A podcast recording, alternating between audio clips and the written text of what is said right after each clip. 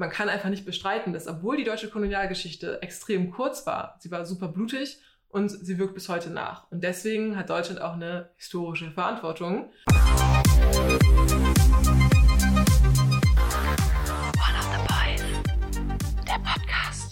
Willkommen zurück zu One of the Boys, der Podcast. Wir sind wie immer Paula und Liz. Ich bin Paula. Ich bin Liz. Und wir sind zwei Politikwissenschaftlerinnen aus Berlin. Heute in der Folge soll es um das Versöhnungsabkommen zwischen Deutschland und Namibia gehen, was jetzt gerade viel Thema war, weil der Genozid an den Herero und Nama in Namibia offiziell als Völkermord anerkannt wurde von Deutschland und das viel in der Presse war. Und wir dachten, wir nehmen es als Anlass, um nochmal über die deutsche Kolonialgeschichte zu sprechen, im Speziellen für Namibia. Wir hatten einmal eine Folge über Postkolonialismus gemacht, die war aber sehr breit gefasst und ich glaube, wir haben zwischendurch sehr, sehr viel gelacht. Schon eine der ersten Folgen auf jeden ja. Fall, wir haben sehr viel gelacht. Ja, man muss dazu sagen, wir sind bis heute keine expliziten Expertinnen für Postkolonialismus. Wir haben uns jetzt versucht, für das Thema gut einzulesen, aber die Folge hat keinen Anspruch auf Vollkommenheit und dass wir jeden Aspekt komplett richtig oder vollständig erklären können. Das ist wahrscheinlich nicht möglich. Wir hoffen trotzdem, dass die Folge vielleicht verschiedene Punkte hat, die für euch interessant sind, wenn ihr euch für das Thema interessiert. Und wenn nicht, umso mehr, weil es ist immer noch ein Thema, was viel zu wenig behandelt wird, was viel zu wenig gelehrt wird. Und auch wir haben wieder gemerkt, als Menschen, die sich damit sowohl im Studium als auch privat beschäftigt haben, dass viele Sachen einfach neu für uns waren oder zumindest noch nicht in der Tiefe und im Detail geklärt, was irgendwie schockierend ist, finde ich. Und deswegen glaube ich, dass jede und jeder irgendwas daraus mitnehmen kann. Wir werden in der Folge auch relativ historisch vorgehen und erstmal erklären, was genau ist Namibia oder wo ist Namibia, ist, was ist die Geschichte des Landes, was ist die Kolonialgeschichte des Landes, aber auch was geschah davor und was geschah danach. Dann natürlich explizit der Völkermord an den Herero und Nama und dann auch noch das Abkommen, was jetzt ja gerade abgeschlossen wurde. Vielleicht ein paar Worte zu dem Abkommen, so als Aufhänger. Das habt ihr vielleicht auch in den Nachrichten gehört. Ich glaube, das war jetzt ungefähr drei Wochen oder wenn ihr die Folge später hört, ungefähr im Juni 2021 wurde bekannt gemacht, dass es endlich ein Abkommen zwischen Deutschland und Namibia gibt, dass Deutschland also offiziell, wie du auch gerade schon gesagt hast, den Genozid an den Herero und Nama als Völkermord anerkennt, dass Deutschland sich bereit erklärt, 1,1 Milliarden Euro in, zu zahlen als Entschuldigungszahlung. Ist wichtig, es ist keine Reparation, es ist quasi so eine freiwillige Summe, die gezahlt wurde. Darauf kommen wir auch noch zurück und dass es eine offizielle Entschuldigung von Frank-Walter Schneidmeier, dem Präsidenten von Deutschland, geben wird. Das Abkommen ist nicht unumstritten. Es wurde viel Kritik geäußert, besonders von Nachkommen der Herero und Nama. Und das werden wir am Ende auch nochmal erläutern. Aber in erster Linie macht es jetzt wahrscheinlich Sinn, erstmal zu erklären, warum war es überhaupt notwendig, dass Deutschland sich im Jahre 2021 für einen Völkermord entschuldigt und was genau ist dabei passiert erstmal um euch richtig abzuholen. Ich weiß, das ist ein bisschen peinlich, aber mir hilft es schon öfters, weil ich immer irritiert bin, welches afrikanische Land wo liegt. Namibia liegt im südwestlichen Afrika, am Südatlantik, über Südafrika und unter Angola. Es ist ein ziemlich großes Land, zweimal so groß wie Deutschland, über 800.000 äh, Quadratkilometer. Die Hauptstadt ist Windhoek, da leben etwa 350.000 EinwohnerInnen. Insgesamt wohnen 2,5 Millionen Menschen in Namibia. Jetzt haben wir euch, könnt ihr euch ungefähr verorten auf der Karte. Man könnte jetzt natürlich denken, dass wir sofort mit der Kolonisierung Namibias anfangen und mit den ganzen Gräueltaten, die das Deutsche Reich da begangen hat. Allerdings muss man noch ein paar Schritte weiter zurückgehen, um wirklich auch zu verstehen, was damals passiert ist und ja, was einfach die hintergründigen Prozesse sind. Geschichte fängt natürlich nicht immer ab irgendeinem bestimmten Punkt an. wir sind keine Geschichtswissenschaftlerinnen, die das jetzt wahrscheinlich super, super gut erklären können aber wir müssen schon ein bisschen weiter in die Vergangenheit schauen, um die Region zu verstehen. Und da fängt es nämlich schon an. Das war natürlich nicht immer Namibia, was da ist, und das war natürlich auch nicht Deutsch-Südwestafrika, sondern es ist natürlich einfach Teil von einem Kontinent oder wie man das immer sagen möchte. Also es war, ist natürlich nicht immer eine Zone von Staatlichkeit gewesen, auch wenn EuropäerInnen gerne dazu neigen, dass man überall versucht, Staaten zu finden und Völkergruppen zu finden, die auf einem bestimmten Territorium leben um damit dann so einen, ja, einen kleinen Container zu bilden, den man dann gut verstehen kann und von anderen Containern trennen kann. Und du hast es ja gerade schon gesagt, man tendiert auch oft dazu, Geschichtsschreibung da beginnen zu lassen, wo weiße europäische Menschen irgendwo hingekommen sind. Das ist natürlich nicht der Fall. Geschichte hat es schon immer gegeben. Es hat auch schon immer irgendwie Herrschaftsformen gegeben, Beziehungen zwischen Menschen gegeben und so weiter. Und so war es natürlich auch in dieser Region, die wir heute Namibia nennen. Und wir können es wirklich nicht leisten, jetzt hier alles zu erzählen. Es gibt darüber auch tolle Bücher, wenngleich es auch tatsächlich relativ wenige Quellen gibt, was zum einen daran liegt, dass natürlich viel Geschichte mündlich überwandert ist, was auch im Laufe der Kolonialzeit durchaus darunter gelitten hat, dass weiße europäische Menschen ihre eigene Geschichtsschreibung versucht haben, den Menschen aufzuzwingen. Trotzdem kann ich euch zum Beispiel das Buch von Marion Wallace empfehlen, A History of Namibia from the Beginning to 1990, weil da auch ein erstes Kapitel geschrieben wurde von John Kinahan, einem namibischen Archäologen, der eben genau darauf eingeht, was kam alles, bevor die Kolonialgeschichte losging. Relativ unmittelbar aber vor der Kolonialgeschichte war die Region vor allem in verschiedene Monarchien aufgeteilt.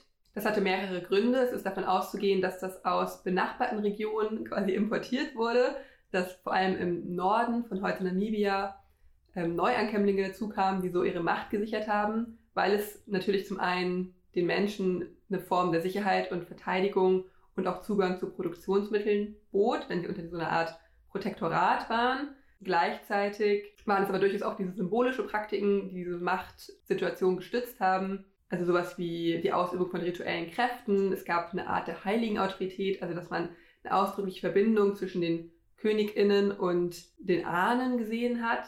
Und diese ganzen Rituale und Praktiken waren sehr wichtig für die Gesellschaft damals. Religion wurde wirklich so in den Alltag integriert. Und das führt uns auch zum nächsten Punkt, was auch noch vor der Kolonisierung kam, in Form von territorialen Ansprüchen, war nämlich die christliche Missionierung. Und das ist ja auch kein Einzelfall für Namibia, sondern es ist auch in vielen anderen afrikanischen Regionen so gewesen, dass vor dem eigentlichen Kolonialismus es schon Missionierung und auch den Aufbau von einem Fernhandel gab. Also dass man die Regionen genutzt hat, um europäische Reichtum eigentlich, also um Profite zu machen. Und aber auch aus so einem ja, altruistischen, in Anführungszeichen, Motiv heraus, dass man die Menschen vor Ort eben zum Christentum konvertieren wollte. Und diese christliche Missionierung ist natürlich nicht weniger folgenreich gewesen oder auch nicht weniger dramatisch auf eine Art. Gut, wenn man jetzt den Völkermord sich anguckt, von mir aus, aber es hatte trotzdem gravierende Auswirkungen, weil natürlich damit trotzdem auch diese Einstellung einherging, dass die Kultur der einheimischen AfrikanerInnen zerstört werden müsse, um mit europäischen Ideen und Idealen ersetzt zu werden. Oder dass halt diese Kultur generell einfach fast gar nicht als richtige Kultur anerkannt wird, oder? Sondern dieses Bild von den Wilden, die missioniert werden durch und dass man die ja auch, also das ist ja, was du auch gerade meintest, dieses vermeintlich altruistische, man errettet sie aus ihrer Unmündigkeit und bringt ihnen unseren tollen christlichen Glauben. Ja, genau. Also es hat definitiv viele kulturelle Praxen zerstört. Und trotzdem ging das alles eigentlich sehr schleppend voran, die Missionierung, weil eben die Kultur der Menschen vor Ort sehr reich war und sehr, also alle diese, wie gesagt, Rituale und Praxen wirklich tief verankert waren und ähm, regelmäßig praktiziert wurden. Deswegen eigentlich die Mehrheit der ersten bekehrten Kinder waren, die dann später in den Missionsstationen oder Missionarsstationen aufgewachsen sind und dort erzogen wurden. Das kam ein bisschen später, erst in den 1890er Jahren, weil es derzeit viele der gerade der jungen Menschen einer großen Gewalt ausgesetzt waren. Darüber sprechen wir auch gleich nochmal. Es war ja schon alles dann die Zeit ähm, der Kolonisierung. Und da dieser Aspekt der Sicherheit der quasi einerseits durch die Religion, aber auch diese Missionsstationen augenscheinlich geboten wurde, attraktiv war, neben natürlich auch durchaus Zwang seitens der Missionare und materielle Vorteile und wahrscheinlich auch eine Art des Gruppenzwangs. Aber auch das hatte große Auswirkungen, weil das natürlich eine ganze Generation dann geprägt hat, die vieles übernommen haben, was sie gelernt haben. Da sprechen wir vielleicht auch später nochmal drüber, wenn wir über das kulturelle Erbe von mhm. der deutschen Kolonialzeit sprechen. Und man könnte es ja fast schon eine Technik nennen, also dass man Kinder von den Eltern entfernt und sie dann an verschiedenen Orten einfach neu bildet. Das hat ja nicht nur jetzt in Namibia stattgefunden, das ist ja auch was, was wir bei ähm, in Australien bei den Aborigines sehen, wo eine gesamte Generation von Kindern einfach eingesammelt wurde und dann in Kinderheime gesteckt wurde. Und ich habe da, glaube ich, auch letztens was drüber gelesen, dass es auch in Kanada mit den Indigenen passiert ist. Und man da im Nachhinein auch herausgefunden hat, dass da auch teilweise einfach Kinder auch gestorben sind und was weiß ich. Aber man kann Menschen auch super gut dadurch kontrollieren, dass man ihnen ihre Kinder nimmt und halt sagt, wir haben eure Kinder, ihr müsst euch an die Regeln halten. Also super perfide. Ja, und den zweiten Punkt, den ich gerade schon angesprochen hatte, war der Handel, der auch gerade in der zweiten Hälfte des 19. Jahrhunderts aufblühte. Und natürlich, das wissen wir auch alle aus dem irgendwie Alltagsverständnis, Geschichtsunterricht, dass dieser Handel immer vorteilhafter war für die EuropäerInnen. Das heißt nicht, dass die Menschen vor Ort und vor allem die Könige eine gewisse Verhandlungsmacht hatten und durchaus mit Bedacht das gekauft haben, was für sie sinnvoll war. Insbesondere natürlich moderne Waffen. Das war ein sehr, sehr großer Punkt. Die wurden oft gekauft, kostet es, was es wolle, und damit meine ich Sklavenhandel. Also das war eigentlich mhm. so der Hauptgegenwert, ähm, wofür dann Menschen verkauft wurden. Und es war aber auch der Grund, warum gerade im Norden Namibias die Menschen sehr, sehr gut mit Waffen ausgestattet waren und eine gewisse militärische Stärke sich aneignen konnten, die die Kolonialmächte dann bis ins frühe 20. Jahrhundert in Schach hielten, auch zu einem gewissen Grad. Aber es führt natürlich auch zu A-Konflikten unter den verschiedenen Monarchien.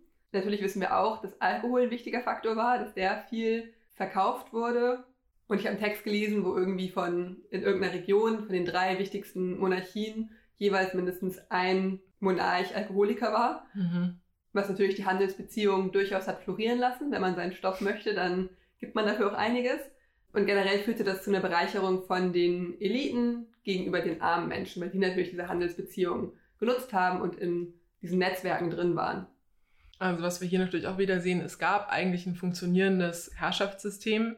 Mehr oder minder. Mehr oder Fall. weniger. Also das wird bestimmt nicht perfekt gewesen sein. Es wird auch da Ungleichheiten gegeben haben.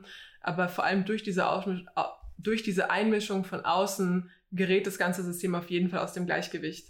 Und es, ja, es gibt eine Polarisierung innerhalb der Gesellschaft und natürlich auch noch mit den MissionarInnen, die auch da sind. Ja, vielleicht noch ein Punkt, auch interessant mit Blick auf Gender, weil man ja auch oft so im, vor Augen hat, dass bevor EuropäerInnen irgendwo hingekommen sind, es einfach auch krass patriarchale Systeme waren, ähm, was nicht der Fall war. Also gerade auch in der Region gab es zum Beispiel auch viele Königinnen, Frauen hatten auch auf jeden Fall ähm, eine gewisse Agency und eine gewisse Machtposition, was dann teilweise, ich will nicht sagen, dass es nicht auch patriarchale Hierarchien gab und Systeme, aber was teilweise dann durch die Kolonialzeit ja schlimmer gemacht wurde, wenn man so möchte, oder halt ins Negative umgekehrt wurde. Also, wie man vielleicht schon merkt, hätte wahrscheinlich schon die Zeit der christlichen Missionierung gereicht, um genug Schaden anzurichten, dass wir eine Folge darüber machen könnten. ähm, aber die Geschichte hört natürlich dort nicht auf. Und um noch, um es noch mal zeitlich so ein bisschen ähm, einzuordnen. Wir befinden uns jetzt ungefähr, also wann hat die äh, Missionierung angefangen? Anfang des 19. Jahrhunderts und die Kolonialzeit beginnt eigentlich darauf folgend. Ja, ich glaube, man kann es nicht so ganz klar trennen. Man kann es vielleicht insofern trennen, als Kolonialismus mit territorialen Ansprüchen darauf folgte. Und zwar vor allem in Form von einer Person, Adolf Lüderitz. Mhm. Den Namen hat man vielleicht schon mal gehört. Ja, wenn ihr mal, es gibt tatsächlich noch Straßen, die nach Lüderitz benannt werden. Vielleicht auch was, was man manchmal mitbekommt, diese Bemühungen, Straßennamen umzubenennen. Das sind extrem oft Namen von deutschen Kolonialherren oder von so ja, Landbesitzern wie Adolf Lüderitz. Genau, er war eigentlich deutscher Händler und leitete im Jahr 1883 mit einer Reihe von Landkäufen schlussendlich den Prozess ein, der dann zur deutschen Besetzung Südwestafrikas führen sollte. Und das war ja generell die Zeit, also so die 1880er Jahre, in denen generell europäische Großmächte begannen, Großgebiete in Afrika und auch in anderen Ländern zu annektieren. Deutschland hatte bis dato noch keine überseeischen Besitzungen, aber schloss sich dem Ganzen dann an, wie wir auch alle wissen. Das Engagement, gerade mit Bezug auf Namibia, schwankte aber sehr stark. Man kann sich auch vorstellen, dass es einfach ein sehr, sehr, sehr finanziell ähm, kostspieliges Unterfangen ist, irgendwie mit Booten nach Afrika zu gehen und da versuchen, ähm, eine Herrschaft zu errichten oder irgendwie Land zu annektieren. Bis 1892 erzog Deutschland sogar noch den Rückzug, obwohl es schon seit dann bestimmt 20 Jahren eine wachsende Begeisterung auch innerhalb der Gesellschaft gab für ähm, dieses Imperium und die damit verbundenen Profite vor allem, machen wir uns nichts vor. Otto von Bismarck mahnte damals noch zur Vorsicht, das war ja zu der Zeit der Reichskanzler, und argumentierte, dass Deutschlands Interessen in Europa lägen und dass alles viel zu kostspielig sei, sowohl finanziell als auch diplomatisch. Wobei, und das wissen wir auch, die Position hat sich ja dann im Laufe der Jahre durchaus geändert. Wahrscheinlich auch durch die nationale Situation in Deutschland damals. Es war eine sehr heikle politische Lage. Es gab eine sehr rasante Industrialisierung zu der Zeit, steigende Arbeitslosigkeit. Ähm, das Volk war sehr gespalten. Und auch dann kommt natürlich so ein Projekt wie eine Kolonisierung irgendwie gelegen, um einerseits von solchen internen Sachen abzulenken und zum anderen vielleicht alle zu vereinen hinter diesem Projekt. Wobei, und das finde ich irgendwie interessant, ursprünglich wollte Bismarck die Kolonisation zu unterstützen, aber er wollte, dass die Kolonien von privaten deutschen Unternehmen verwaltet werden sollten. Was natürlich nicht haltbar war, aber da war direkt Privatisierung mit dem Gedanken gut. glaube, was auch wirklich eine große Rolle gespielt ist, ist damals war diese Sicht, die anderen haben alle Kolonien. Warum hat das Deutsche Reich keine Kolonie? Wir sind doch mindestens genauso groß wie die anderen. Und ich glaube, es gab damals auch diesen Ausdruck, möchte ein Stück vom afrikanischen Kuchen abhaben. Natürlich auch mit der vollkommenen Selbstverständlichkeit, wir gehen dahin und das gehört an uns. Wer zuerst kommt, mal zuerst. Ähm, und die europäischen Mächte haben sich ja den afrikanischen Kontinent auch wirklich aufgeteilt bei einer Konferenz in Berlin. Ich glaube, das war 1884 bis 85. Genau, ich habe einen ganz lustigen Satz gelesen bei der Vorbereitung. Die in Klammern unberühmte Berliner Konferenz, weil sie eigentlich sehr berühmt ist und sehr berühmt sein müsste, aber doch nicht so berühmt dafür, was da eigentlich, also für die Signifikanz von dem, was da entschieden wurde, mhm. ist sie doch sehr unberühmt. Ja, ich meine, ich habe das Gefühl, das jetzt nochmal zu erklären, ist total obsolet im Moment. Aber wie absurd ist es, dass sich da so ein paar europäische Menschen zusammensetzen und sich so einen Kontinent aufteilen und dann sagen, hier, das ist für dich, das ist für uns, das teilen wir uns. Und die Folgen, die wir bis heute sehen, ist ja, ja total muss furchtbar. Muss hier nur die Karte angucken und die ja. Striche ansehen. Das wisst ihr alles, das müssen wir nicht wiederholen. Ja. Was ihr auch wisst, ist dann, dass bis zum Ende des Jahrzehnts Deutschland die Anfänge von Kolonien in Kamerun, Togoland, Ostafrika, auf den pazifischen Inseln und auch in Südwestafrika gegründet hatte. Also es umfasst Gebiete der heutigen Staaten von China, Burundi, Ruanda, Tansania, Namibia, Kamerun, Gabun, Republik Kongo. Ich muss einmal durchatmen. Zentralafrikanische Republik, Tschad, Nigeria, Togo, Ghana, Papua-Neuguinea und mehrere Inseln im Westpazifik und Mikronesien. Also das heißt, Deutschland war eine Kolonialmacht. Man kann sich da nicht rausreden. Nur weil die anderen vielleicht teilweise mehr hatten oder auch andere Gräueltaten verübt haben, ist man da nicht, ist man ist einfach nicht fein raus. Und vor allem, wenn wir jetzt über den Völkermord reden, dann erst recht nicht mehr. Jetzt aber zurück zu Lüderitz, mit dem wir eigentlich angefangen hatten. Der hat also 1883 weite Landstriche gekauft im heutigen Namibia. Er war nicht der Einzige, das haben andere auch gemacht, aber seine Bedeutung liegt darin, dass er einfach wahnsinnig viel Land gekauft hat. Er hatte grandiose politische Ambitionen und zwar, er wollte eine deutsche Einflusssphäre gründen, die sich bis nach Zentral- und Ostafrika erstreckt. Und natürlich kamen seine Käufe auch zu einer guten Zeit, weil das eben genau diese Zeit des Scrambles for Africa war. Hm, und was ich nochmal irgendwie hervorheben möchte, ist einfach diese perfide Art und Weise, wie das damals passiert ist. Und zwar allein durch zwei Transaktionen erwarb er einen Küstenstreifen, der sich landes einwärts über 20 geografische Meilen erstreckt. Das denkt man, oh, ist ja nicht so viel, aber geografische Meilen sind 7,4 Kilometer lang, was nicht nur ich vorher nicht wusste, sondern auch die Menschen vor Ort nicht wussten. Die dachten, es handelt sich um englische Meilen, die ja bekanntlich 1,6 Kilometer betragen. Ähm, also völlig ausgetrickst wurden und im Endeffekt viel mehr Land verkauft haben, als sie eigentlich dachten. Und das für, ich glaube, 600 Pfund, was aber sogar in Waren bezahlt wurde ähm, und 260 Gewehren. Wir haben überlegt. Und das ist natürlich insofern brisant und wichtig, und da sprechen wir auch später nochmal drüber, als dass diese Besitzverhältnisse bis heute beinahe unverändert bleiben. Es ist nämlich auch wichtig zu sagen, dass Namibia, anders als einige andere Kolonien, Siedlerkolonien waren und keine Handelskolonien. Das heißt, dass wirklich Menschen aus Deutschland dahin gekommen sind, um da zu leben. Bis heute leben sehr, sehr viele Deutsche vor Ort. Und ich glaube, es ist auch ein sehr schwieriges Erbe, da mittlerweile zu leben. Ähm, und es gibt auch gute Initiativen vor Ort, die sich irgendwie mit ihrem, ja, mit ihrer Geschichte auseinandersetzen. Aber es ist und bleibt eine Tatsache, dass viele Menschen da auf sehr gutem Fuß leben äh, und es einfach krasse soziale Ungleichheiten gibt zwischen den schwarzen und den weißen Menschen vor Ort.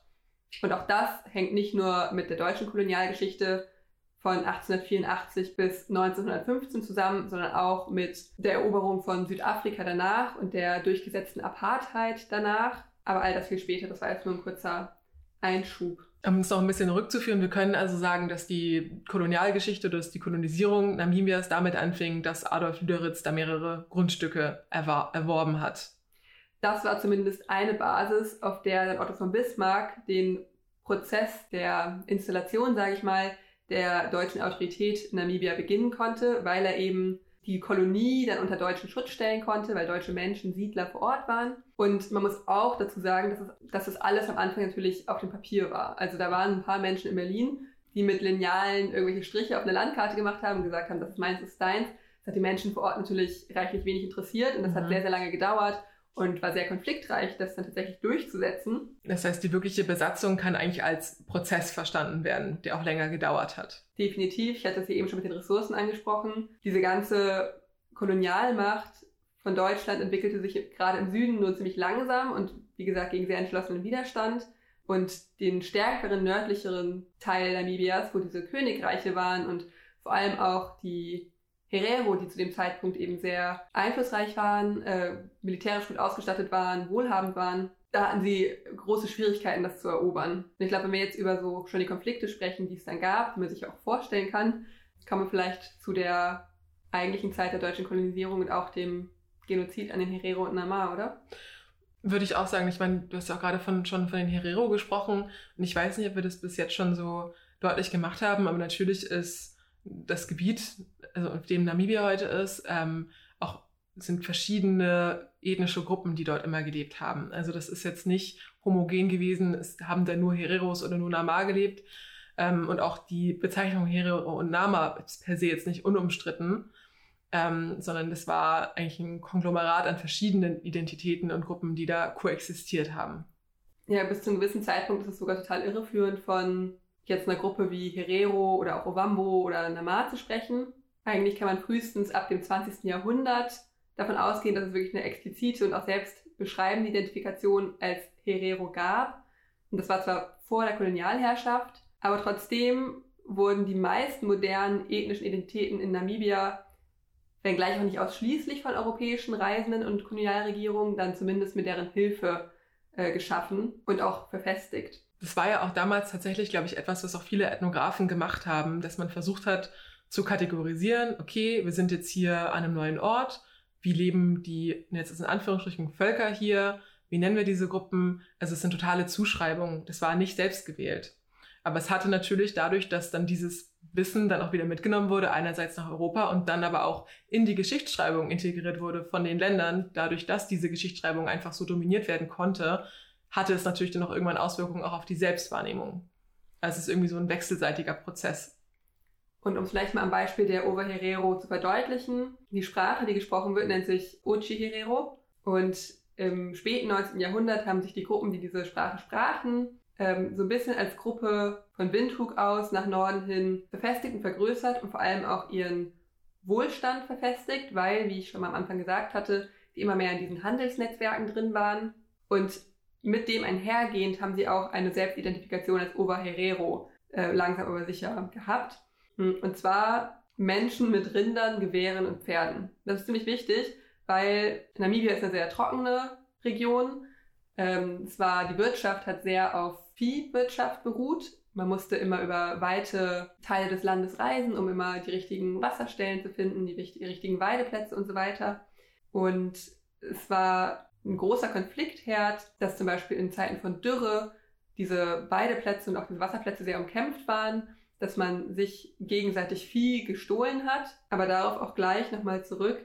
Erstmal zum Beispiel diese Ochihuerero sprechende Gruppe war eigentlich so die größte Gruppe äh, in Zentral- und Südnamibia, aber auch im Norden. 1876 schätzte ein Missionar ihre Zahl auf 64.000 bis 96.000. Und weil gerade Anführer dieser Gruppen große Erfolge, militärische Erfolge hatten, konnten sie sich eben eine beachtliche Machtbasis aufbauen.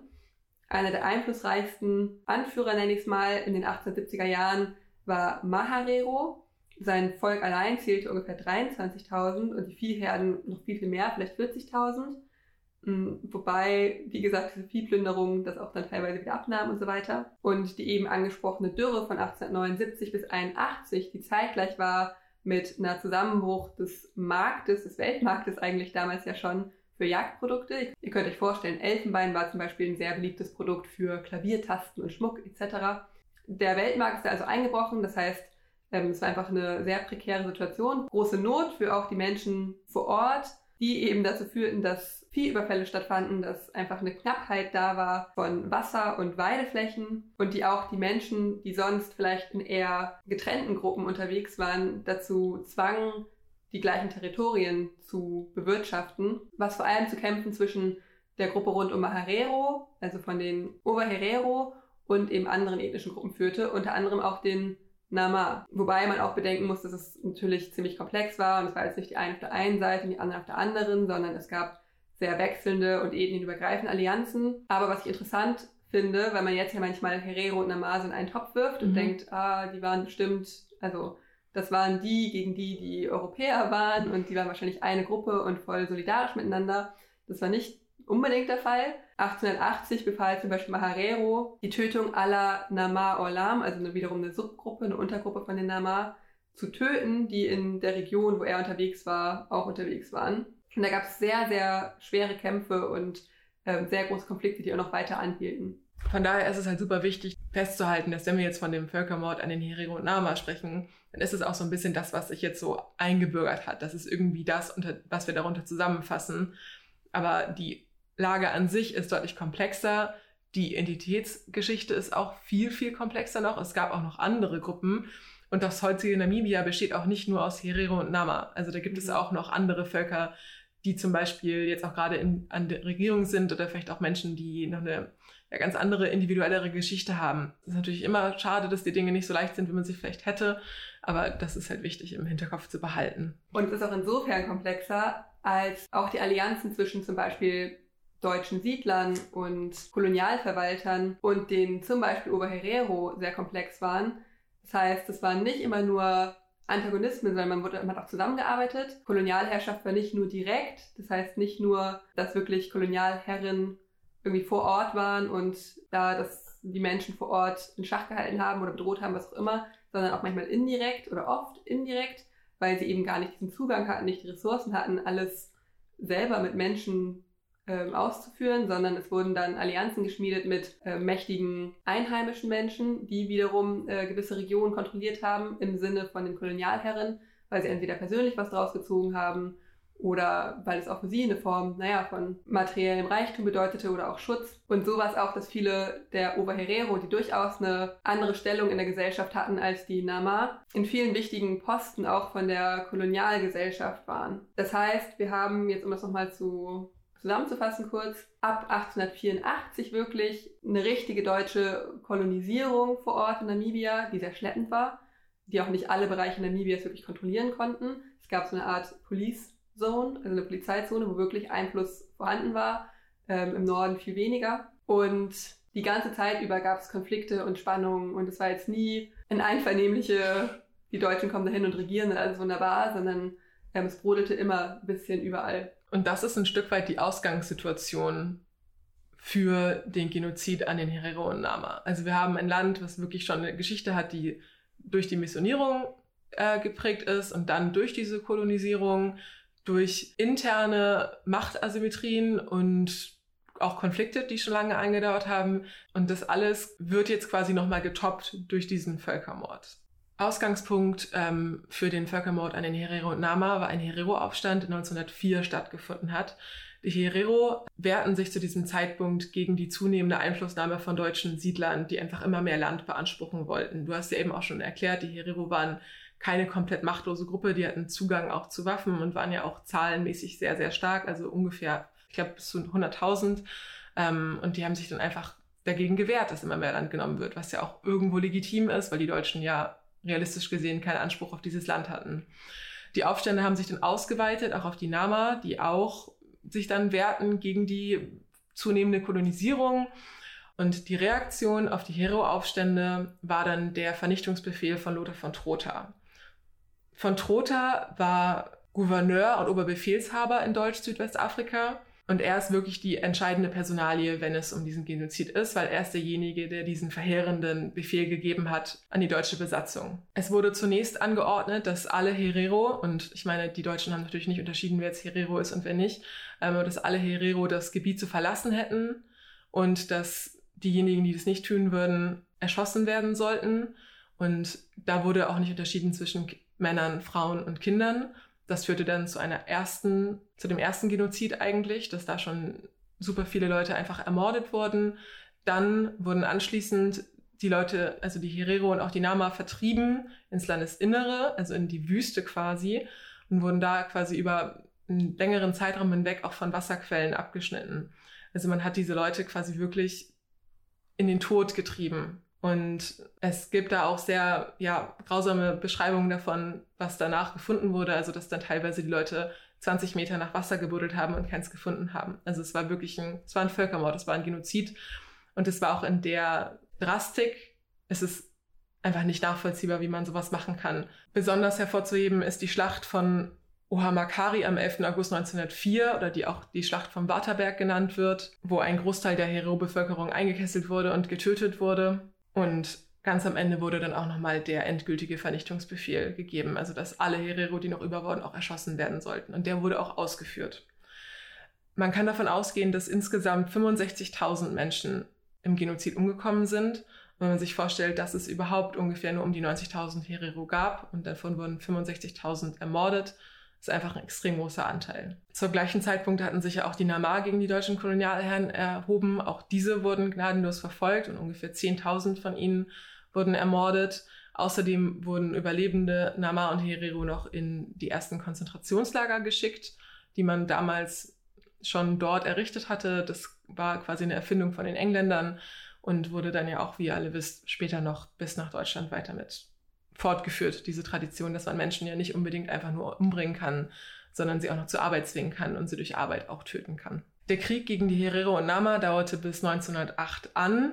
Der Genozid war auch damals schon selbst in Deutschland nicht beliebt. Also es wurde auch da nicht ganz verstanden, warum man mit so einer Brutalität vorgehen musste, aber er wurde natürlich auch von der Bevölkerung mitgetragen. Und es zeigt aber auch die Willkür, die von, die ja auch wir nicht nur in deutschen Kolonien sehen, sondern auch in anderen Kolonien ähm, einfach menschliches Leben nicht als Leben zu betrachten oder nicht als Menschen zu betrachten. Ja, man kann sich vorstellen, dass nach diesem Völkermord die Gesellschaft sowohl der Oberherero als auch der Namar zerstört war. Die meisten der traditionellen Führer wurden entweder ins Exil getrieben, im Kampf getötet oder vor ein Kriegsgericht gestellt und hingerichtet. Und es war auch nicht so, dass dann mit Ende des Kriegs man irgendwie schon Reue zeigt, sondern das ging noch viel weiter, dass in der Nachkriegszeit den Menschen ihr Land und ihr Vieh konfisziert wurde und wir haben das ja schon mal angesprochen, dass gerade diese Viehzucht und Haltung der Grundpfeiler nicht nur der Kultur ist, sondern auch der Religion, der Wirtschaft, der sozialen Organisation. Das wurde alles verboten. Damit sind natürlich auch tägliche Rituale weggefallen, Traditionen weggefallen. Und es macht ganz deutlich, dass die Menschen danach nur noch als billige Arbeitskräfte gesehen wurden, weil sie eben als Landarbeiter über das ganze Land verstreut wurden, ihre wirtschaftliche Grundlage entzogen wurden. Sie mussten sich ja irgendwo verdingen. Gleichzeitig machte man es ihnen schwer zu reisen. Sie mussten sich mit Pässen ausweisen.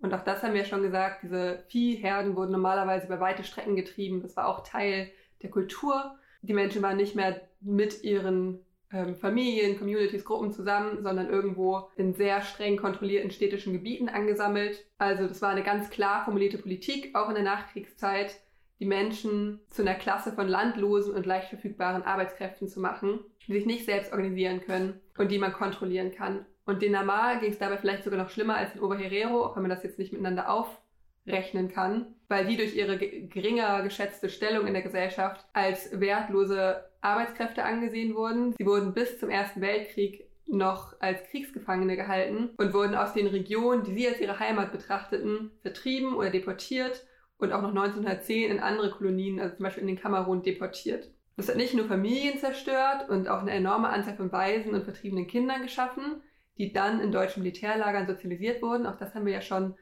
mit den Missionierungen angesprochen, aber eben auch in der Nachkriegszeit ist diese gleiche Methode, die du angesprochen hast, durchgeführt worden. Die Kinder dienten dann als Gelegenheitsarbeiter und als persönliche Diener der Soldaten und auch das hat natürlich eine ganze Generation geprägt. Auch da gehen wir später noch drauf ein. Und da kann man jetzt vielleicht auch schon verstehen, woher die ungeheure Wut auch immer noch kommt von den Nachfahren der Herero und Nama. Also es geht nicht nur darum, dass vielleicht ein Aufstand äh, gewaltvoll niedergeschlagen wurde und dass es da Tote gab. Es geht darum, dass wirklich eine gesamten oder zwei Bevölkerungsgruppen eigentlich. Eigentlich mehr. Es wird oft vergessen, dass zum Beispiel auch die Damara- und Zahngemeinschaften, die auf demselben Land gelebt haben, auch enteignet wurden und auch unter Repressionen gelitten ja. haben.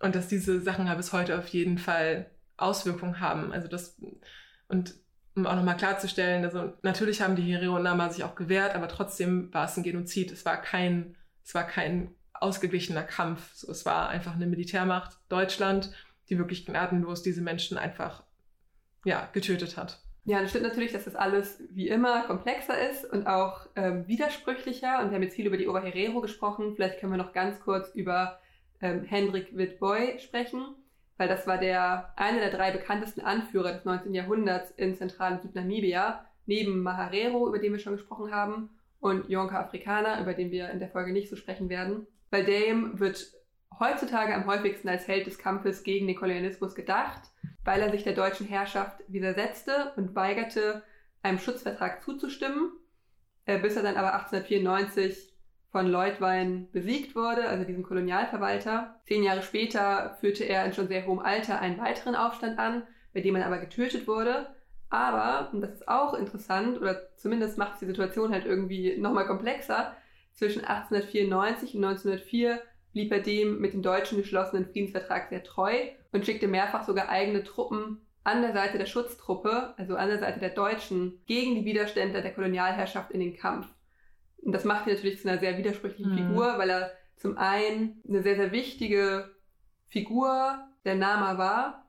Er war ein religiöser Visionär, aber auch der christlichen Religion, aber eben auch ein militärischer Führer, der seine Dominanz durchaus auch auf bewaffnete Räubzüge gegenüber anderen Gruppen beruhte. Was ich an dem Punkt nochmal hervorheben möchte, ist, also wir reden jetzt darüber und sagen so, auf jeden Fall, das war ein Verbrechen, das können wir im Nachhinein halt so verstehen.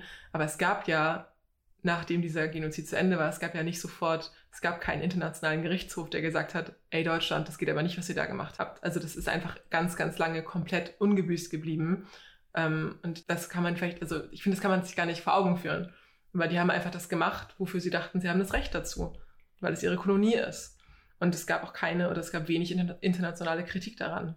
Ja, es gab in der Tat sogar eine lange Kontinuität von diesem Kolonialismus der deutschen Herrschaft zur dann südafrikanischen Herrschaft.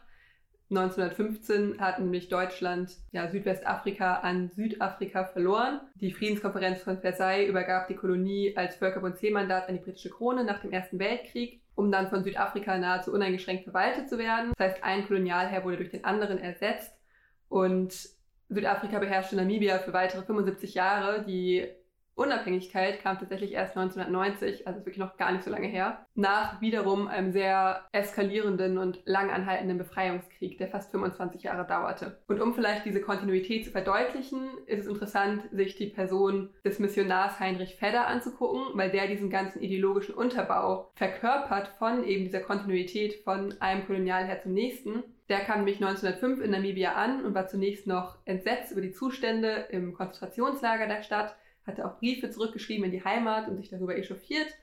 Aber relativ schnell assimilierte er sich dann doch in die weiße Siedlergesellschaft und wurde dann zu einem sehr einflussreichen, wenn nicht dem einflussreichsten lokalen Ideologen des Kolonialismus. Und ich hatte ja auch schon über die Geschichtsschreibung gesprochen und inwiefern es jetzt manchmal schwierig ist, wirklich die lokale Geschichte zu rekonstruieren, weil eben deutsche oder weiße Geschichtsschreibung dazwischen kam und aufgezwungen wurde. Und auch da spielt Heinrich Vetter eine sehr wichtige Rolle, weil er 1920 von der südafrikanischen Verwaltung gebeten wurde, eine Geschichte des Landes zu schreiben, die er natürlich mit seiner vorgefassten Vorstellung von einer zivilisatorischen Mission des weißen Mannes schrieb. Also er stellte sich und die anderen Siedler als Friedensstiftler dar, die in Namibia waren, um den Frieden zwischen völkermordenden Gruppen irgendwie herzustellen, die die feste Hand der Europäer bräuchten. Sogar 2016 ist nochmal ein Nachdruck von diesem Buch erschienen, das kann man sich auch kaum vorstellen. Es brachten ihm auch zwei Ehrendoktorwürden der Universität Tübingen und Stellenbosch ein, auch das unvorstellbar. Aber er war super einflussreich dadurch, weil er auch schwarzen Lehrern damit seine Version der Geschichte ausbildete, die wiederum das den SchülerInnen und den Kindern erzählten, die Schulbücher in der Landessprache verfassten. Und wenn man jetzt später versuchte, manchmal mündlich Geschichten von Namibiern und Namibierinnen zu sammeln, dann hörte man oft einfach auswendig gelernte wortwörtliche Zitate aus diesen Büchern von Fedder. Mhm. Außerdem, auch unfassbar aus heutiger Sicht, 1951 wurde er in den Senat, also die zweite Kammer des südafrikanischen Parlaments, berufen, um die Eingeborenen von Südwestafrika zu vertreten. Er als Urdeutscher. Und da war sein bemerkenswertester Beitrag eine Rede, in der er die Apartheid lobte und stolz verkündete, sie sei ja von den Deutschen erfunden worden und dass wir in, Südwestafrika das einzige Land der Welt haben, in dem die Apartheid seit 50 Jahren in zunehmendem Maße ausgeübt wird. Man glaubt es kaum, die Europäer und Nicht-Europäer sich über diese Apartheidsgesetze freuen. Völlig verblendet.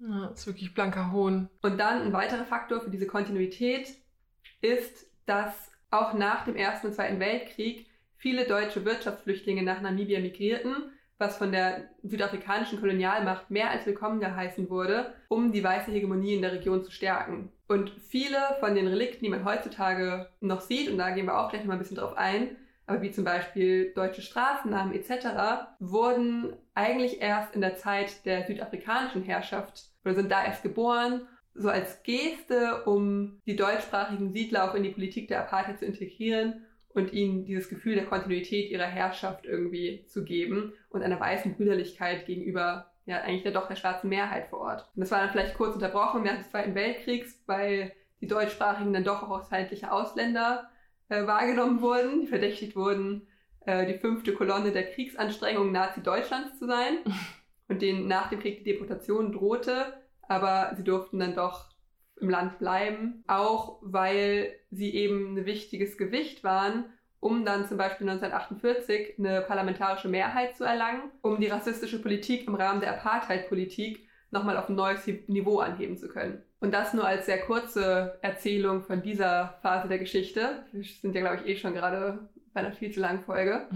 Um jetzt aber vielleicht nochmal so abschließend auf eine etwas aktuellere und auch postkoloniale Einschätzung des Ganzen zu kommen allen vorweg die Landbesitzverhältnisse, die bis heute vorherrschen. Ich glaube, das hatten wir auch vorhin tatsächlich schon mal angesprochen. Also, dass bis heute eigentlich die Landbesitzverhältnisse sich nicht großartig verändert haben im Vergleich dazu, wie sie zu Beginn der Kolonisierung waren. Also die Leute oder die Nachkommen von den Menschen, die sich damals einfach große Hektar von Land geholt haben, besitzen das teilweise bis heute.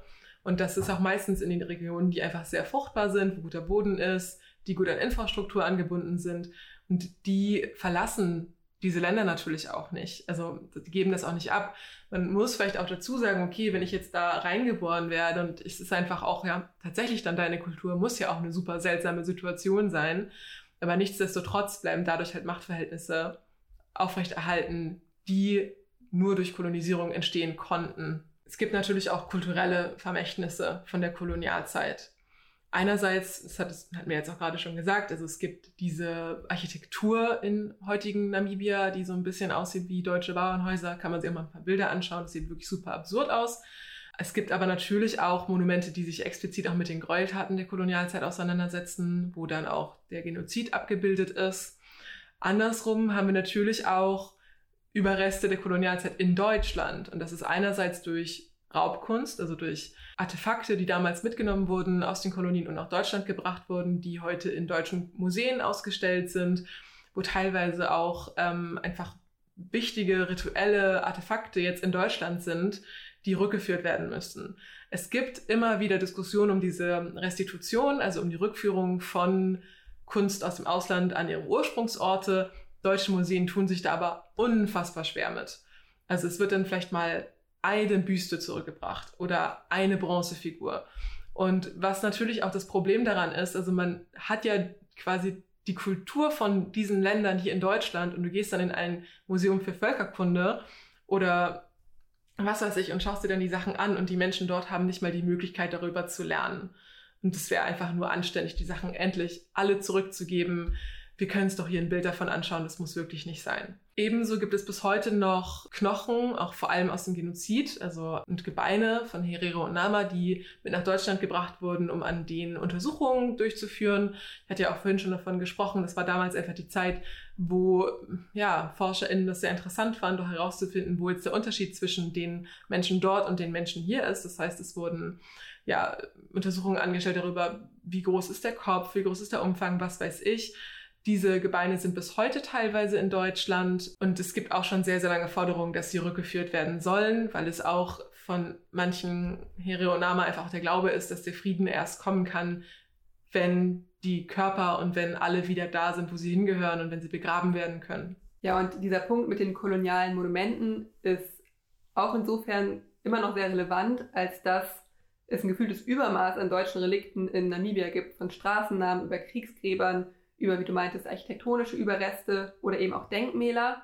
Äh, das heißt, obwohl die deutsche Kolonialzeit eigentlich relativ kurz war, wird sie als etwas wahrgenommen, was das Gesicht des heutigen Namibias in wirklich vielerlei Hinsicht geprägt hat. Und auch, das habe ich eben schon gesagt, wenn viele von diesen Straßennamen und Denkmälern gar nicht aus der deutschen Kolonialzeit stammen, obwohl sie vielleicht von dem Wunsch inspiriert sind, diese Zeit zu verherrlichen, dann erfüllen sie trotzdem auch heute noch eine gewisse Funktion. Und zwar eins von einer gewissen Art der kolonialen Nostalgie und auch von so einem selektiven und sehr ahistorischen Erbe des deutschen kulturellen Einflusses. Bevor ich das genauer erkläre, mal so als Beispiel. Es gibt zum Beispiel in Windhugs Vorort einen Pionierspark, der erst 1950 oder 1950er Jahren entstand, also unter südafrikanischer Herrschaft. Und alle Straßen sind nach weißen sogenannten Pionieren benannt. Und das sind aber meistens Deutsche, die so unbekannt sind, dass man echt erstmal richtig tief graben müsste, um Details über die Leute zu ermitteln. Und das zeigt eben auch, wie im, zum Höhepunkt der Apartheid, also von den 1950er bis zu den 1960er Jahren, die Geschichte an, an Namibias auch aktiv bereinigt wurde, um ausschließlich die Geschichte des weißen Mannes zu erzählen. Das heißt, total unverhältnismäßig viele Städten und Gebäude aus der deutschen Zeit wurden unter Schutz gestellt und indigene historische Städten und Relikte wurden fast vollständig vernachlässigt. Und was ich mit diesem Aspekt der kolonialen Nostalgie meine, ist, dass das natürlich alles, das jetzt auch erhalten ist noch bis heute. Es gibt da ja allein in Windhoek das Reiterdenkmal, die alte Feste, die Kaiserliche Realschule, eine Christuskirche, den Tintenpalast. Alles sehr äh, bekannte und beliebte, auch touristische Ziele. Mhm. Und das spielt ja alles auf die gute alte Zeit von Kaiser Wilhelm an und die angebliche wirtschaftliche Entwicklung und den Frieden, die ja auch die deutsche Kolonisation mit sich gebracht hätte, was zum einen halt wirklich die Tourismusindustrie ankurbelt, und das ist immer noch eine der größten Einnahmequellen Namibias, und das ist vielleicht nicht der Hauptgrund für Touristen oder TouristInnen nach Namibia zu reisen, diese kolonialen Überbleibsel, aber irgendwo dann doch ein zusätzlicher Bonus und ein beruhigender Faktor, weil es ein bisschen Namibia wird oft als Afrika für Anfänger betitelt, was ja auch total absurd ist. Mhm weil eben auch diese ganze touristische Erzählung von dieser kolonialen Nostalgie umrahmt ist. Also man hat diese ganzen Relikte und dann aber doch so einen exotischen Touch. Man kann ein Sundowner-Picknick auf einer Kalahari-Sanddüne mit kaltem Champagner und frischen Austern genießen. Und man kann immer noch in Restaurants einen Eisbein bestellen, ohne ein Wörterbuch zu gebrauchen. Und natürlich versichert das auch die deutschsprachigen Einheimischen bis heute ihre privilegierten Stellung in der Gesellschaft. Statistisch gesehen stellen sie den wohlhabendsten Teil der Bevölkerung dar, obwohl sie eine Minderheit von weniger als 20.000 Menschen sind ähm, haben sie ja trotzdem wirtschaftlich eine richtig wichtige Position und sind einfach sehr sichtbar. Was ja auch wieder mal deutlich macht, also, ja, wie verquer das eigentlich ist, oder? Auch Menschen aus Namibia profitieren ein Stück weit davon, dass diese deutsche Architektur da jetzt steht, durch Tourismus, durch diese ganzen Dinge. Aber andererseits zeigt es ja auch wieder die ganze Zeit, es reproduziert. Und es wird total verherrlicht. Und es ist dann so ein bisschen wie so ein Themenpark, in dem man reingeht. Oh, guck mal hier, ein, ein Fachwerkhaus. Mhm ja, ist halt wirklich alles total auch da wieder komplex und miteinander verwoben. Ein weiteres Beispiel dafür wären die Uniformen, die heute als traditionelle Kleidung der Oberherero-Männer gelten. Und es ist auch ein sehr sichtbares und bleibendes Erbe des deutschen Kolonialismus. Und es ist zum einen bemerkenswert, wie diese Uniformen von den Oberherero übernommen wurden, aber trotzdem ja auch irgendwie modifiziert wurden und zum, zum Teil der eigenen Kultur gemacht wurden. Und auch das hängt wiederum zusammen mit diesen Kindern, die in deutschen Militärlagern sozialisiert wurden weil die oft die ausrangierten Uniformen trugen und auch den Drill und die Kommandos und die Schimpfwörter von, den, von ihren Herren, sage ich mal, übernommen haben. Zum Beispiel ist wohl bis heute ein Schimpfwort wie Schweinehund im Nachkommen, äh, im, Vokabular, im Vokabular der Nachkommen von der Oberherero. Ja, genauso kann man bis heute Deutsch lernen in Namibia, ist eine anerkannte Nationalsprache. Und ich glaube, ein anderes Wort, was auch überlegt wird, ist Brötchen ja, obwohl genau. es eher Brettchen ausgesprochen wird. Bier ist scheinbar auch sehr beliebt und wird immer vehement verteidigt gegen südafrikanische äh, Brauereien. Ja, ich glaube, das waren jetzt halt eher gerade mal so ein paar, ja fast, das heißt nette Beispiele, aber ja. da könnte man dann auch sagen, okay, das passt schon. Aber ich habe auch in der Recherche jetzt zu der Folge mir auch viele Interviews mit Nachfahren von Oberherero und Hereros angeschaut, die teilweise auch ein, ja, ein bisschen hellere Haut hatten und die meinten so, ja, meine Haut ist heller, weil meine Großmutter vergewaltigt wurde von Deutschen. Und das ist auch das koloniale Erbe, was in diesem Land noch vorhanden ist. Also, dass einfach extrem viele Menschen ja, tagtäglich einfach noch fühlen müssen, welchem Leid sie ausgesetzt werden. Das ist alles nicht so super lange her. Die Erinnerung ist noch sehr, sehr wach, sie ist sehr, sehr da. Natürlich ist die Situation super komplex, wie wir jetzt schon gesagt haben, aber man kann einfach nicht bestreiten, dass obwohl die deutsche Kolonialgeschichte extrem kurz war, sie war super blutig und sie wirkt bis heute nach. Und deswegen hat Deutschland auch eine historische Verantwortung, sowieso ein Buzzword, ja, sich auseinanderzusetzen mit dem Thema und auch Verantwortung zu übernehmen. Und damit schließt sich der Kreis. Ja, das sind, glaube ich, gute Abschlussworte. Ja, es schließt sich der Kreis und wir kommen zurück zum Versöhnungsabkommen zwischen Deutschland und Namibia. Dieses Abkommen, ähm, ich glaube, es wurde ungefähr sechs Jahre lang wurde debattiert und es ist auch nicht von ungefähr gekommen. Es gab immer wieder Initiativen, sowohl auch in Deutschland, aber auch natürlich von ähm, Nachkommen der Here und Nama in Deutschland, aber auch von Here und Nama in Namibia, dass es eine Form von Ausgleich geben muss, dass es eine Anerkennung geben muss und dass die Ungerechtigkeiten, die den Herero und Nama und den anderen Bevölkerungsgruppen angetan wurden, in irgendeiner Form zumindest anerkannt werden müssen. Es gab auch relativ lange in Deutschland hat man sich sehr, sehr schwer getan. Es gab dann auch immer wieder Gründe, warum dann nicht. Und natürlich auch dieses, was wir auch gerade gesagt haben, naja, es war ja nicht alles so schlimm und es war ja nur ganz kurz und die anderen haben doch auch was Schlechtes gemacht. Wenn man ehrlich ist, kann man sagen, Deutschland hat auch verdammt Angst davor, einen Präzedenzfall zu schaffen, wenn man jetzt nämlich anerkennt, dass man Verbrechen begangen hat in einer Kolonie, in einer ehemaligen Kolonie könnte es auch sein, dass in anderen ehemaligen Kolonien, wie zum Beispiel in Tansania, wo auch Ungerechtigkeiten äh, getan wurden, dass die dann auch irgendwann sagen, Entschuldigung, wir wollen auch Geld und wir wollen auch Anspruch auf irgendwas haben. Es gab aber auch einfach so ein paar rechtliche Schwierigkeiten. Zum Beispiel der Begriff Völkermord. Völkermord gibt es als Rechtsform erst seit 1948. Das wurde wirklich erst ins Leben gerufen als Begriff nach dem Holocaust. Das heißt, es gab ganz lange das Problem quasi, dass man das nicht Völkermord nennen durfte, weil es da keinen Völkermord gab zu dem Zeitpunkt. Jetzt sagt man das Verbrechen, was man heute als Völkermord anerkennen würde. Also selbst wenn jetzt in der offiziellen Kommunikation von Völkermord gesprochen wird, ist, es, ist damit nicht der Rechtsbestand gemeint. Das ist halt auch so absurd, oder? Es Nur weil es das Wort damals nicht gab und den Rechtsbestand damals nicht gab, soll es das nicht gewesen sein. Soll es nicht gewesen sein. Und das, was ja eigentlich gefordert wurde, vor allem von den Here und Nama war, ist, dass es wirklich auch eine rechtliche Anerkennung wäre von Völkermord. Deutschland sagt, hm, das geht nicht, weil es gab keinen Völkermord. Wir entschuldigen uns trotzdem. Ja, wir erkennen das an, das war echt, war ein, war ein Völkermord, wir entschuldigen uns dafür, wir schicken Frank-Walter Steinmeier hin, der wird sich auch entschuldigen, wir zahlen 1,1 Milliarden Euro und dann ist doch auch mal gut. Ne? Also okay, man erkennt die Schuld an, das war ja auch eine Forderung, die auch wichtig ist und ich glaube, es auch ein richtiger Schritt, erstmal zu sagen, okay, wir haben das gemacht, weil Deutschland ja auch dazu neigt zu sagen, ja, Holocaust erkennen wir an, aber bei den anderen Sachen halten wir uns so ein bisschen zurück und wir sind auf jeden Fall in der Verantwortung, auch diese anderen Gräueltaten anzuerkennen. Zumal ja auch inzwischen der Völkermord an den Armeniern auf internationaler Ebene anerkannt wurde. Also von den Türken, nicht von den Deutschen. Das Problem, was jetzt viele Angehörige der Here und Nama mit diesem Abkommen haben, ist, dass das Abkommen nicht zwischen Deutschland und Here und Nama abgemacht wurde, sondern zwischen Deutschland und Namibia. Der Staat Namibia wird momentan von der SWAPO-Partei regiert, die sich eigentlich mehr, viel mehr mit dem Befreiungskampf von Namibia, also mit der Befreiung von der Kolonisierung auseinandergesetzt hat. Das heißt, es sind keine Herero und Nama. Wenn das Geld jetzt an Namibia fließt, dann fließt es an ganz Namibia. Ähm, es ist quasi eine Art Entwicklungshilfe. Die Befürchtung von Angehörigen der Herero und Nama ist, ist, dass das Geld quasi in einem korrupten System versackt, dass es nicht bei den Menschen ankommt oder bei den Angehörigen ankommt, die zu Schaden gekommen sind. Außerdem wird kritisiert, dass während der Verhandlungsgespräche, die ja wirklich sehr lange dauerten, nicht mit allen Beteiligten und mit allen AkteurInnen gesprochen wurde. Also vor allem nicht mit allen Beteiligten der Herere und Nama.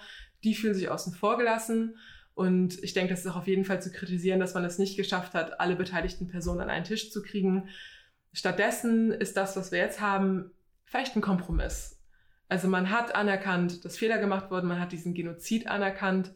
Man spricht jetzt auch von Völkermord. Das sind schon mal wichtige Schritte. Das war lange keine Selbstverständlichkeit. Und das ist auch nur passiert, weil der Druck von außen kam. Aber ich kann vollkommen verstehen, dass Angehörige der Heroinama sagen, es reicht nicht. Warum sind es keine Reparationszahlungen? Warum kann Deutschland nicht anerkennen, dass es wirklich auch ein rechtliches Problem ist? Deutschland wird deswegen auch immer noch verklagt. Es gibt Klagen, die laufen, glaube ich, gerade ja, im Internationalen Gerichtshof gegen Deutschland aufgrund dieses Völkermordes. Äh, die scheitern aber regelmäßig. Das heißt, ich denke, das Abkommen ist ja, wahrscheinlich so das Beste, was bis jetzt da ist. Ähm, man wird sehen, ob es eine Strahlkraft hat auf andere ehemalige Kolonien, ob, die sich, ob es da auch noch mehr Entschuldigungen geben wird. Es wäre wünschenswert auf jeden Fall. Deutschland hat da noch viel zu tun und ich glaube, ist jetzt vielleicht auch immer klar geworden, ich meine, das Land war schon alleine kompliziert genug. Die Kolonialzeit hat es auf jeden Fall noch verschlimmert. Der Genozid war unfassbar grauenvoll und wird das Land auch in die Zukunft noch zeichnen. Das sind keine sehr optimistischen Worte zum Ende. Ich weiß aber nicht, wie wir das ändern können. Ich meine, du hast ja schon gesagt, es ist ein richtiger Schritt in eine richtige Richtung. Wahrscheinlich ist es einfach noch nicht genug. Und es muss einfach noch mehr in der Zukunft passieren. Und da sind auch wir alle gefragt, glaube ich, das einfach weiterhin als Thema auf der Agenda zu lassen und dafür sich stark zu machen. Ja, und sich auch wirklich mit dem postkolonialen Erbe, was wir ja auch nicht nur in Namibia oder in alten Kolonien sehen, sondern auch in Deutschland auf der Straße sehen. Also geht es jetzt um Straßenumbenennungen, geht es um darum, dass bestimmte Denkmäler nicht da sein sollten. Ne? Und da muss man sich auch damit auseinandersetzen, ob wir einen Otto von Bismarck noch so feiern wollen, weil er angeblich, das heißt angeblich, also weil er bestimmte Dinge getan hat. Also wir können das, die Kolonialgeschichte nicht wegdenken. Ähm, ich möchte jetzt nicht die Diskussion anfangen, dass man dann jede andere Straße auch umbenennen muss, aber es muss einfach nicht sein, dass eine Straße nach einem Menschen benannt ist, der zum Beispiel ja mit einem Völkermord mit initiiert hat. Wenn ihr es bis hierhin geschafft habt, dann Hut ab. Ich glaube, das ist wahrscheinlich unsere längste Folge überhaupt. Und trotzdem konnten wir natürlich nicht allem gerecht werden. Ähm, verzeiht uns bitte, das ist einfach ein ultra komplexes Thema. Und ihr habt hoffentlich trotzdem das eine oder andere mitgenommen oder seid jetzt neugierig geworden, euch nochmal selber mit dem Thema auseinanderzusetzen und reinzulesen. Wie immer haben wir unsere Quellen und Literaturhinweise auf der Website. Da schaut euch gerne um. Ja, lasst uns gerne wissen, ob, also wenn ihr die Folge jetzt wirklich gehört habt, ob ihr nochmal so eine lange Folge hören wollt. ähm, und wie immer, wenn ihr Themenvorschläge habt, Ideen, könnt ihr uns die gerne schicken. Genau, wir freuen uns immer über Bewertungen, Feedback, ja. DMs, was es so gibt. und dann hören wir uns in zwei Wochen wieder. Bis dahin.